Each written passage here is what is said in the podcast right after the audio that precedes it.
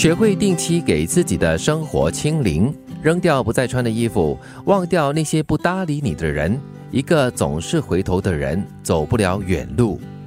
所以，我们生活过得久了过后呢，可能每到周末啦，或者是每个月的月底，或者是月头哈，应该要给自己来个清零行动。我觉得总是往回看呢，很容易绊倒自己的。对，而且你走的速度也不会快。嗯，对，往回看的话，你就会一直在看后头的脚印呐，嗯，后头有没有人跟着呀？是是是。那么不小心的话，就会被前面的石块给绊倒，又或者是错过了前面的风景。是，其实常常偶尔就是你会整理一下你的衣橱啦、衣柜的话。真的还蛮有作用，有一种疗愈的作用，就是我们所谓的断舍离嘛。对，我最近就做了这样的事情。哦，是啊，对，有几件衣服哈，我在之前清理过几次了，都不舍得扔掉，总觉得说有那么一天我会穿，但是我就是那么一天永远没有看到。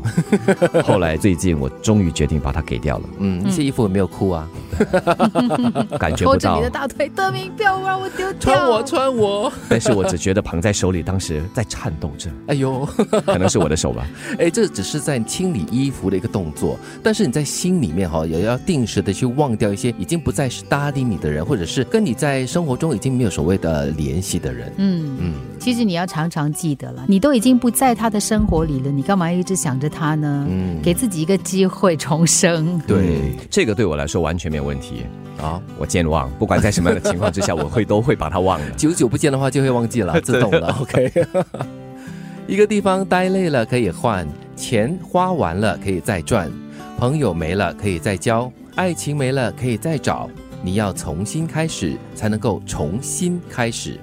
所以你要从你的心哈开始做起，你才能够从新开始。其实你的念头很重要。对，所以这个重新开始，你决定要做出一个决定的话呢，你才可以从头开始，那才是一个很重要的动作。嗯，凡事都是说心嘛，对吗？心念啊，心态啊，态度啊，这些如果可以从自己这里先开始扭转，开始转动的话，一切就顺其自然的好多了。对。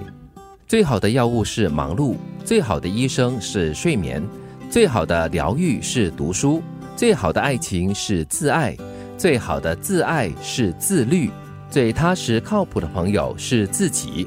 嗯。最好的药物是忙碌，因为你没有时间想太多。嗯，最好的医生是睡眠，这点我非常非常认同。对，其实最大的病菌哦，也就是睡眠。如果你睡眠不足啊，或者是前一个晚上睡不好的话，你接下来的一整天基本上呢，就是已经是废掉的了。而且很多是积劳成疾。嗯，一天两天还好，但是如果是长时间的话，它是慢慢的侵蚀你。先是你的精神，慢慢的就侵蚀你的身体健康。其实很多病痛都是因为。睡眠不足，又或者是睡眠习惯不良好而引起的。对，那最好的疗愈呢是读书。